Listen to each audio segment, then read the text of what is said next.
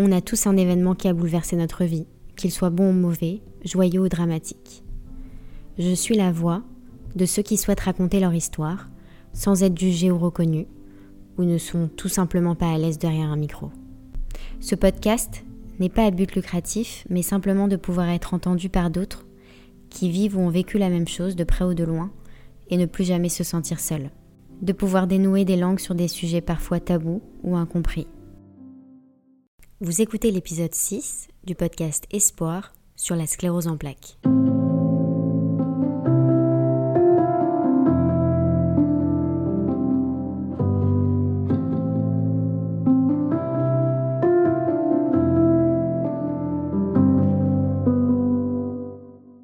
Aujourd'hui, je vais vous raconter l'histoire de Louise. La sclérose en plaques est la deuxième cause nationale de handicap acquis chez l'adulte jeune après les traumatismes. C'est la première cause d'invalidité après les accidents de voiture, surtout chez les jeunes. Elle touche aujourd'hui 120 000 personnes prises en charge en France, avec 3 000 nouveaux cas diagnostiqués chaque année et 2,8 millions de personnes dans le monde. La sclérose en plaques est une maladie auto-immune qui affecte le système nerveux central, une dysfonction du système immunitaire y entraîne des lésions qui provoquent des perturbations motrices, sensitives, cognitives, visuelles ou encore sphinctériennes, les plus souvent urinaires et intestinales. La majorité des patients présentent leurs premiers symptômes entre 25 et 35 ans, dont 72% de femmes. Elle se caractérise par des lésions, les plaques, dans lesquelles la gaine protectrice des neurones, qui est la myéline, est détruite entraînant une dégénérescence des cellules nerveuses, les neurones avec une perte de la communication entre le cerveau et les organes périphériques. Bonjour, je m'appelle Louise, j'ai 40 ans et j'ai une sclérose en plaques, ou une CEP pour les intimes, depuis 14 ans. Pour que vous compreniez mieux, c'est comme si votre cerveau était un tableau électrique et les câbles électriques ce sont nos nerfs. La porte qui protège ce tableau est la gaine, qui s'appelle la myéline, et que vous prenez un couteau et vous donnez des coups dans cette gaine. Du coup, les câbles électriques deviennent défaillants. Les informations circulent moins bien selon les endroits où vont se situer ces petites coupures et la neurotransmission peut être difficile. C'est pour ça que vous pouvez avoir des personnes autour de vous qui ont cette maladie, mais leurs symptômes ou leur façon de vivre sont complètement différentes. Il n'y a pas un cas qui se ressemble. Comme beaucoup de maladies auto-immunes, on ne peut pas en mourir, mais elle peut nous rendre invalidants toute notre vie. Cette maladie évolue par des poussées qui sont des réactions inflammatoires au niveau des nerfs sur une durée selon chaque personne pouvant aller d'une semaine à un mois ou avoir des poussées continues. Alors comment j'ai découvert que j'avais une CEP Au début je pense que j'étais un peu dans le déni. J'ai eu ma première poussée à 26 ans, j'ai ressenti des picotements dans les mains puis les bras qui se sont intensifiés comme si on me plantait des bouts de verre dans mes bras et les mains et ça a duré trois semaines. Et je me disais c'est rien, c'est bizarre mais ça a passé. J'ai mis ça sur le stress parce que c'était quelques mois avant mon mariage. Deux mois après, j'ai eu une nouvelle poussée et ça, j'ai pas pu l'ignorer. J'avais la sensation que mes jambes brûlaient de l'intérieur. Je pouvais même pas les toucher. J'hurlais quand je les touchais. Et ça passait pas. J'ai appelé mon mec, je lui ai expliqué ce qui m'arrivait. Lui, il tombait de nu parce que je lui avais pas raconté l'épisode des picotements juste avant. Mais comment il s'est dit que c'était le stress Mais mes parents ont insisté pour que j'aille faire des examens à l'hôpital. Donc j'arrive à l'hôpital, on me fait toute une série d'examens je fais tout ce qu'on me dit de faire, sans trop comprendre, et puis j'atterris dans le bureau du neurologue de l'hôpital. Je suis avec ma mère. Il regarde mon IRM, puis me regarde, et puis re-regarde l'IRM, et puis me re-regarde. Et là, je comprends qu'il y a quelque chose. Il me dit Mademoiselle, vous avez une sclérose en plaques. Ce que vous avez eu aux jambes, c'est une poussée de la maladie. Alors là, c'est comme si il y avait un bruit sourd après cette phrase. Le ciel m'était tombé sur la tête. Je savais plus où j'étais, ce que je faisais là. Je me disais, ok, j'ai une maladie, ça a l'air grave, peut-être que je vais mourir. Puis je reprends mes esprits quand ma mère me secoue le bras pour que j'écoute la suite. Et il continue. Je vais devoir faire une ponction lombaire dans quelques jours. L'hôpital va vous appeler pour vous donner un rendez-vous et vous expliquer quelle sera la suite. Je sors du bureau, déboussolé. Je rêve d'une chose, c'est de me casser. Loin de ma mère, loin de tout le monde. J'ai pas envie de parler en fait. Je sors de l'hôpital, je dis à ma mère que j'ai un rendez-vous avec un prestataire et je m'en vais. Je monte dans ma voiture, j'allume une cigarette je mets mon téléphone en silencieux parce que mon fiancé m'a déjà appelé quatre fois et je sais pas comment lui dire. Je me sens oppressée. J'ai du mal à réfléchir, je me demande pourquoi moi, pourquoi maintenant Est-ce que je suis punie de quelque chose? Je pleure à chaudes larmes et j'arrive plus à m'arrêter. Je rentre chez moi épuisée, mon mec était là. Je lui dis que j'ai une sclérose en plaques. Il savait pas ce que c'était, mais il me prend directement dans ses bras et il me dit que c'est pas grave, que ça va aller. Et je fonds en larmes de nouveau. Je lui dis que je comprends s'il voulait annuler le mariage, que, que je comprendrais, que je lui en voudrais pas. Au fond de moi, c'était pas vrai. En fait, je me détestais à ce moment-là. Lui, il me rassure, il me dit qu'il va m'accompagner dans cette étape, qu'on allait se marier quoi qu'il arrive. Ce qui a suivi, je m'en souviens pas trop. C'était des moments hors du temps, des moments flous. Trois jours après, l'hôpital m'appelle pour me donner le rendez-vous de la ponction lombaire. J'arrive à l'hôpital le lendemain matin, je suis plongée dans l'univers hospitalier, le, service de neurologie, je vois des personnes malades autour de moi, il fait froid, j'ai pas envie d'être là. Une ponction lombaire, c'est pas vraiment rassurant. J'avais entendu que c'était douloureux, j'avais vu sur internet que c'était une grosse aiguille. J'étais pas à l'aise en fait. L'infirmier arrive et m'explique euh, qu'ils le font pour confirmer que c'est une sclérose en plaques et s'assurer qu'il n'y a pas une autre maladie. Je lui dis c'est-à-dire une autre maladie euh, Pourquoi je peux avoir une autre maladie? Il me répond mais ne vous inquiétez pas, on n'en est pas là mademoiselle. Et moi je suis là, je dois faire cette putain de ponction lombaire, mais je veux pas être malade en fait.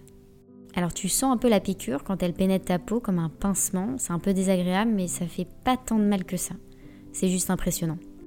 Je reste allongée pendant deux heures, puis je sors, j'ai un peu mal au lombaire et je rentre chez moi.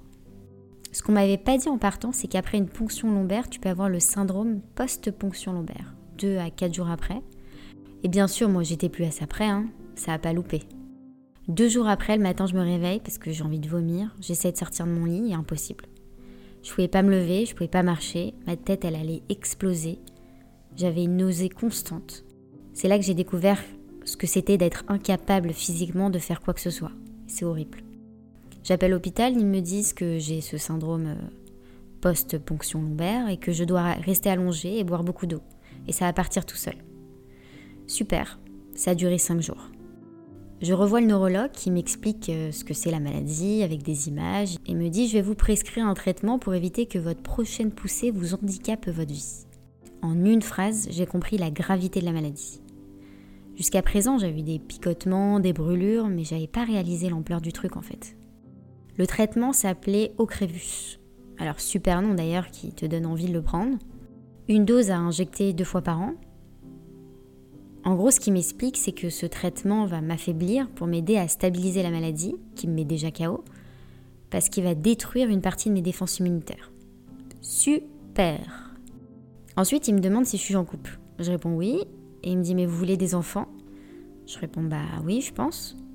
Et il me répond, ok, alors euh, faudra me tenir au courant dès que votre projet bébé se concrétise pour qu'on voit ça ensemble.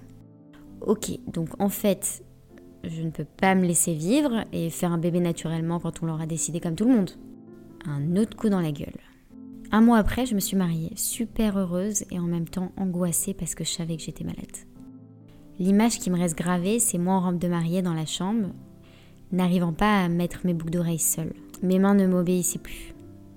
Et en même temps, c'était le plus beau jour de ma vie. Dans ma famille, tout le monde sait que je suis malade, mais on en parle peu.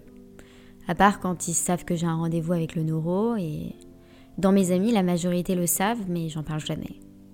Je veux pas être la malade du groupe, à tel point que parfois je me vois même me dépasser pour eux, pour être dans l'ambiance, toujours présente, alors que mon corps me dit mais tu peux pas, t'es épuisé. Je le fais quand même. Quand les gens me disent Ah, je suis crevée, ils savent pas vraiment ce que c'est l'épuisement. Moi, je sais. Et ceux qui ont une CEP me comprendront. Donc à ce moment-là, je suis jeune mariée, heureuse, mais mon insouciance déjà partie hein, à l'annonce de ma maladie. Quelques mois après, je refais des poussées, beaucoup de névralgie. Alors une névralgie, c'est une douleur insupportable, évoluant par des poussées, à type de décharge électrique, dans un endroit correspondant à un nerf atteint, par exemple sur la nuque, le cou, le bras, ou une sciatique. Moi, quand ça m'arrive, je prends un bain froid et elle passe. Donc je passe beaucoup de temps dans mon bain et heureusement que j'ai une baignoire chez moi. Ou des matins où mes jambes étaient comme des bâtons, je pouvais plus marcher. Ça, ça me faisait très peur. Parfois, j'ai du mal à tenir mon stylo au bureau. Bref, et avec tout ça, j'avais un super job qui me prenait énormément de temps, je bossais beaucoup. Ma sclérose en plaques était là, mais je l'ai mise de côté. Je m'apitoyais jamais sur mon sort. Je lui laissais pas de pouvoir. J'étais pas une victime, je me plaignais pas. J'avais pas le temps en fait. Tous les ans, j'avais un rendez-vous de contrôle chez le neuro et je repasse les examens, on voit l'évolution. Et là, il me dit qu'il y avait plusieurs protocoles. En fait, il y en a tous les six mois hein, pour la CEP. et je suis éligible et me parle de l'interféron. Donc c'est trois injections sous-cutanées par semaine.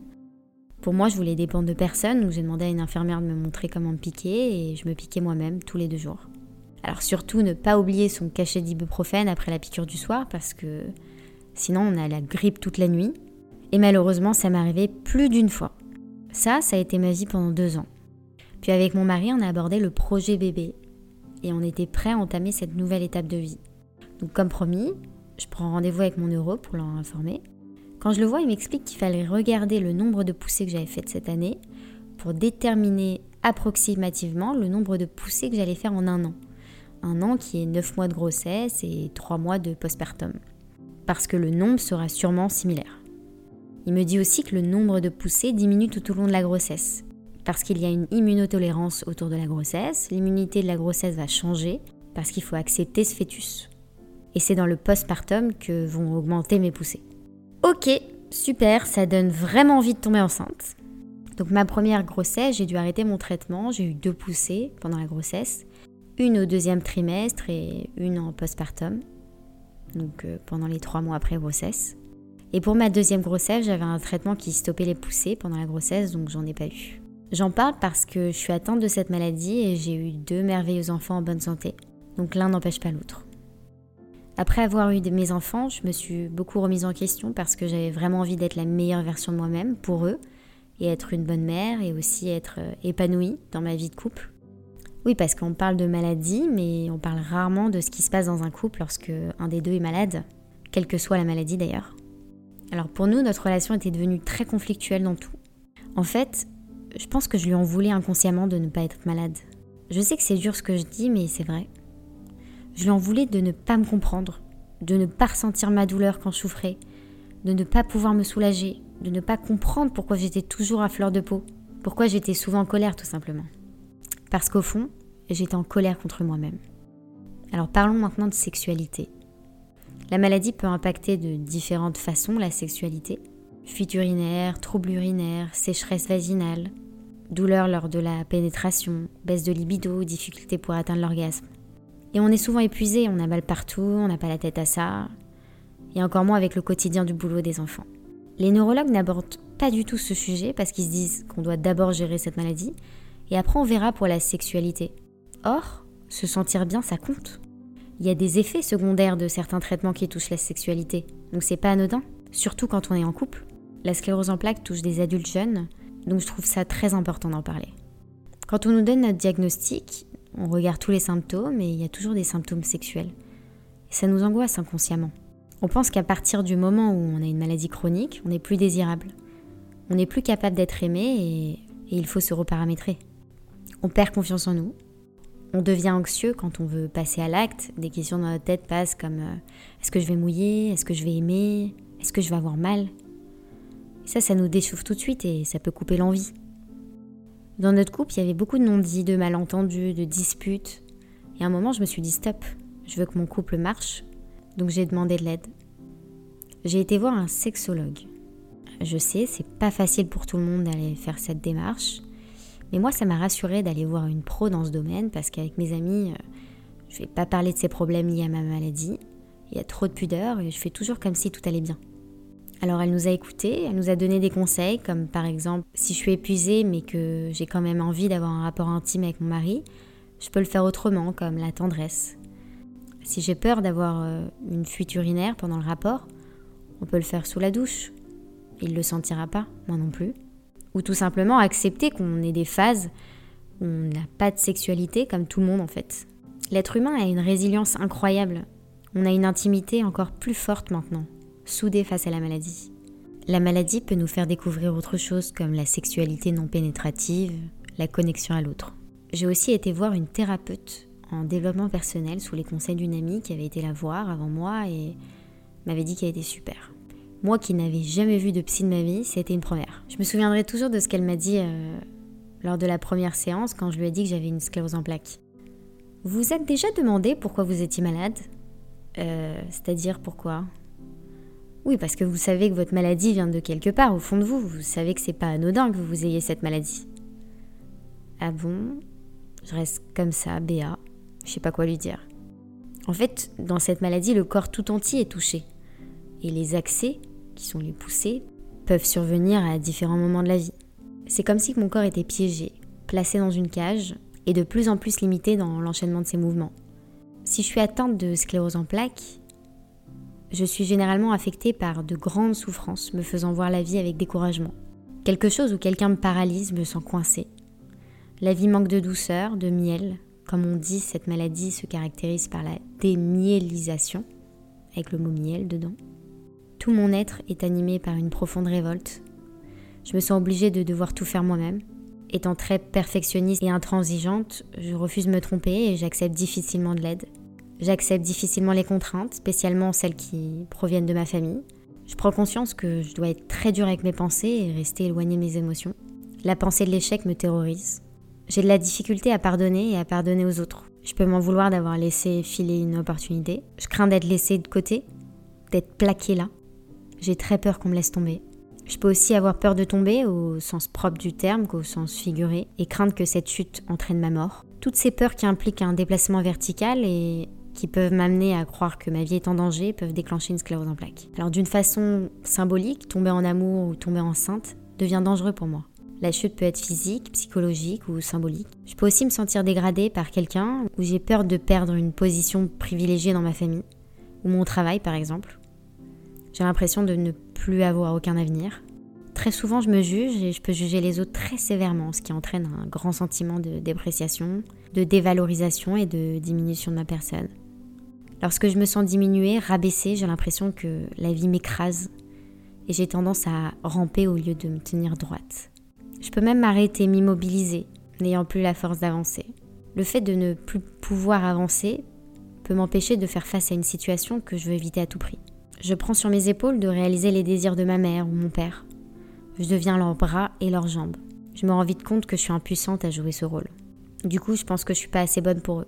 Ma défense à toutes ces peurs qui m'habitent, sera de vouloir tout contrôler, de vouloir que tout se passe comme moi je veux. La critique est souvent tournée vers moi-même, emprisonne ma vie. Je crois que la souffrance fait partie de mon lot de tous les jours et que je mérite pas le repos. Mes efforts pour me dépasser sont constants et malgré tout toujours insuffisants. Mon corps fatigué refuse de poursuivre cette lutte du plus fort et veut me faire comprendre que je peux aussi avoir besoin des autres et que j'ai à apprendre à faire confiance. Je résiste au bonheur, à ma valorisation. Je me renie. Je me détruis tellement avec ma pensée que c'est maintenant ma maladie qui me détruit. L'inflammation implique une rage brûlante et très émotionnelle pouvant affecter mon existence. La question que je dois me poser, c'est est-ce que je veux vraiment être libre? Si je réponds oui, je pourrais inconsciemment me libérer de quelqu'un qui gravit dans mon univers et qui ne m'a pas manifesté suffisamment d'amour. Cette forme de cage dans laquelle mon corps se trouve me protège peut-être de devoir admettre mes véritables sentiments. En me taisant, je me sens dans l'obligation d'emprunter certaines routes pour faire plaisir aux autres, au lieu d'avancer dans la direction que je veux prendre. Au lieu d'être dans le mouvement et le changement, je suis dans la stagnation, l'inertie. La répression émotionnelle peut me conduire à une incapacité d'aller l'avant dans mes émotions, entraînant une confusion musculaire et mentale. Lorsque je suis atteint d'une sclérose en plaques, je deviens dépendant des autres. Je deviens comme un enfant qui désire que quelqu'un s'occupe de ses besoins de base. Je dois m'accrocher aux autres, m'agripper pour ne pas tomber, tant physiquement qu'émotionnellement. Est-ce que mes responsabilités en tant qu'adulte sont trop lourdes à porter? J'ai l'impression que ma vie est sans cesse agitée. Mon corps me dit de lâcher prise, de me libérer de mes chaînes, et je sais que la clé se trouve à l'intérieur de moi. Durant ce suivi, la thérapeute m'a donné trois livres à lire, deux du même auteur, qui s'appelle Gérard Attias, le premier Racine familiale de la maladie, et le deuxième Le corps point par point. Et le troisième livre, c'est du docteur Salomon Selam, qui s'appelle Sclérose en plaques, une véritable arnaque transgénérationnelle. Alors je vous cache pas que j'ai mis un peu de temps pour ouvrir ces livres, mais quand je les ai ouverts, je les ai lus et j'ai compris. J'ai compris que j'ai choisi ma maladie et elle a un message pour moi. Pendant ce suivi de développement personnel, la thérapeute me donne les clés pour mieux comprendre pourquoi, comment et dans quelles conditions je suis tombée malade. Alors j'ai repensé à ma première poussée, c'était pendant la préparation de mon mariage, j'étais tendue et ma mère a eu un grave problème de santé qui l'a hospitalisée pendant trois semaines. J'ai dû gérer mon frère, mon boulot, mon mariage, mon père parce qu'il était complètement perdu, et moi-même. À ce moment-là, malgré les poussées, je me suis mise de côté. J'ai pris sur moi, je me disais que j'allais gérer euh, après avoir réglé tout ça. Mais non, en fait. Je me suis mise toute seule en position de sauveur et ça m'a envahi. Grâce au livre que j'ai lu, j'ai découvert qu'en psychogénéalogie, comme l'explique le docteur Selam, il a vu que pratiquement tous les malades de la CEP vivent un conflit lié à un ancêtre décédé, de manière brutale ou tragique. Donc il y a une mort injustifiable ou injustifiée dans la famille, qui est en quelque sorte une réparation de la sclérose en plaques. Parce que quand on est atteint de cette maladie, on est en train de mimer ce mort qui est totalement immobile, figé. Et la sclérose en plaques amène à des handicaps moteurs, justement. Alors moi j'ai fait cette recherche dans ma famille et j'ai identifié cet ancêtre. Et c'est mon arrière-grand-mère, Mireille, décédée d'un cancer de la peau euh, très rapidement. Elle est partie en quelques jours. Et ma grand-mère en parle encore tellement ça a été rapide. Et ça l'a marquée. Elle a toujours pas fait le deuil de sa mort d'ailleurs. D'ailleurs, j'ai compris par la suite que je m'appelle Louise Mireille et que je porte ce prénom euh, parce que justement ma grand-mère en parlait souvent à ma mère. Et ça, je pense que c'est pas anodin. Alors moi, j'ai une forme de sclérose en plaques qui provoque des symptômes invisibles. C'est-à-dire que si vous me croisez dans la rue, vous imaginez même pas que je suis malade. Alors qu'intérieurement, j'ai énormément d'épuisement, de douleur. Donc pour compenser, j'essaie de me connecter à toutes les sensations positives des petits plaisirs, des sensations agréables que mon corps peut me donner. Si on veut guérir d'une maladie, c'est pas en la combattant ni en la fuyant, c'est d'abord en acceptant comme un signal de son corps pour dire que ça ne va pas. Si tu sais t'adapter à l'handicap, la peur de l'handicap s'évanouit. Comme par exemple moi, ma hantise, c'est de ne plus pouvoir marcher. Pendant longtemps, j'ai fait des cauchemars à me réveiller en sueur parce que j'imaginais que ma prochaine poussée allait paralyser mes jambes à vie. Pour contrer cette peur, je me suis fixé un objectif, aller marcher ou courir au bois à côté de chez moi deux fois par semaine. Alors oui, c'est dur de s'organiser quand on bosse et qu'on a deux enfants, mais un matin, je le ferai euh, après avoir déposé mes enfants à l'école, et un autre matin le week-end, mon mari les garde une heure et je reviens en pleine forme. Quand ça va mal, je pense à tous les bons moments que j'ai vécus. Et c'est là que je me dis, je vais me battre pour que ça aille mieux. Je me focalise sur ce qui va bien. Je profite tellement plus de la vie et ça me donne de la force pour les mauvais moments. J'ai appris à renoncer à certains moments. Alors ça me provoque beaucoup de frustration, de colère, de tristesse, mais avec le temps j'ai appris à l'accepter. J'écoute mon corps. Si je sens que je suis épuisée, je me ménage des temps de repos pour pouvoir gérer la logistique de la vie quotidienne. J'apprends à demander de l'aide quand j'en ressens le besoin. C'est ok de ne pas savoir tout faire et c'est ok de ne pas être parfaite tout le temps. Pour gérer l'imprévisible, j'ai appris à relativiser. Il n'y a pas d'événement incontournable. Si je ne suis pas bien le jour J, et qu'on a prévu quelque chose, ce n'est pas grave si on ne le fait pas. Ce n'est que partie remise. Je capitalise sur un point de vue différent de la vie, qui n'est pas basé sur la performance ou l'hyperactivité, mais plus sur les valeurs humaines. Je m'arrête dans ma journée 10 minutes pour prendre un petit café en terrasse quand il fait beau et sentir le soleil sur ma peau parce que ça me fait du bien. Je suis indulgente envers moi-même. Je me suis mise à la méditation pour me concentrer sur mes émotions. La sophrologie aussi, ça m'a beaucoup aidé. Je travaille sur moi pour ne plus m'enfermer. J'ai compris et pris conscience que pour mes proches, c'était pas simple. Qu'il fallait que je communique mieux et que j'explique les choses. J'ai appris à leur parler. Ils sont pas dans mon corps. Ils vont pas comprendre pourquoi on s'isole et qu'on s'énerve quand on souffre, donc il faut expliquer. J'ai accepté que je ne peux pas tout faire. Quand j'ai une inflammation, une sensation de chaleur, je fais de l'acupuncture et ça m'apaise beaucoup. Pour les troubles du sommeil, qui sont assez communs euh, chez un malade d'une CEP, cette impression d'avoir un sommeil pas du tout réparateur, parlez-en à votre neurologue, il vous enverra chez un spécialiste du sommeil. Moi, ça m'a aidé à arrêter ma consommation de cannabis pour pouvoir dormir. Je continue mes rendez-vous chez le neurologue, je fais mes IRM, et un jour, quand je me suis sentie prête, j'ai été dans son bureau et je lui ai annoncé que j'avais pris la décision d'arrêter mon traitement. Je ne veux plus prendre aucun médicament. Il me dit inquiet et surpris, mais vous êtes sûr? En vrai, il avait peur de l'handicap. Je lui explique, il me dit ok, c'est votre décision, je la respecte. En revanche, j'aimerais que vous continuiez de faire vos IRM tous les ans pour continuer le suivi de votre maladie. J'ai accepté et je lui ai expliqué que j'étais dans une démarche personnelle et spirituelle et que pour l'instant ça a un effet positif sur ma maladie et que je suis pas suicidaire. Hein. Si je sens que je dois reprendre un traitement, je le reprendrai. Ce qu'il faut retenir, c'est que le choix du traitement se voit avec votre médecin, mais la décision, c'est vous qui la prenez. Un an après ce rendez-vous, j'ai refait une poussée et je ne l'ai pas senti. Aucun impact physique.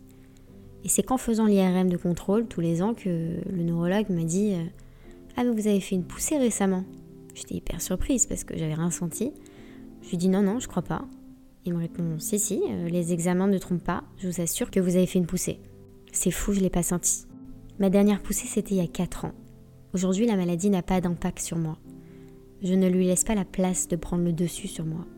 Je garde le pouvoir sur ma maladie. Elle représente qu'une part de moi. Et je m'identifie pas à elle. Je suis une femme avant d'être une patiente malade. Je ne suis pas qu'un handicap, je suis tellement plus que ça. Je ne vois pas ma sclérose en plaques comme une ennemie, mais comme un atout, une force. Grâce à elle, je suis qui je suis aujourd'hui. Je me pardonne d'avoir déclenché cette maladie et je demande pardon à tous les gens autour de moi que j'ai fait souffrir car je souffrais. J'accepte de faire confiance à mon guide intérieur.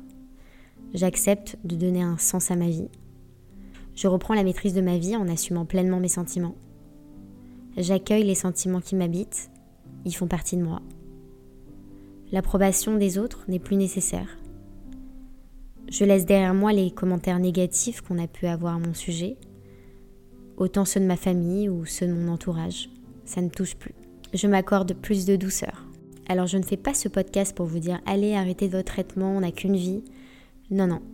Je vous conseille de faire un travail personnel pour chercher ce qui a déclenché votre maladie et soigner vos maux psychologiques. Et je suis sûre que ça vous aidera à soigner vos maux physiques. Tout est toujours lié. Je dis souvent que ma sclérose en plaques était le puzzle de ma vie. Et au fur et à mesure de mon travail personnel, je relis les pièces jusqu'à qu'il soit terminé, scindé et beau. Alors à vous de jouer Vous venez d'écouter un nouvel épisode d'Espoir. Je tenais beaucoup à cet épisode parce que j'ai plusieurs personnes autour de moi qui ont la sclérose en plaques. Pour ceux qui ne connaissaient pas cette maladie, ou peu, j'espère que ce témoignage a pu vous en apprendre plus.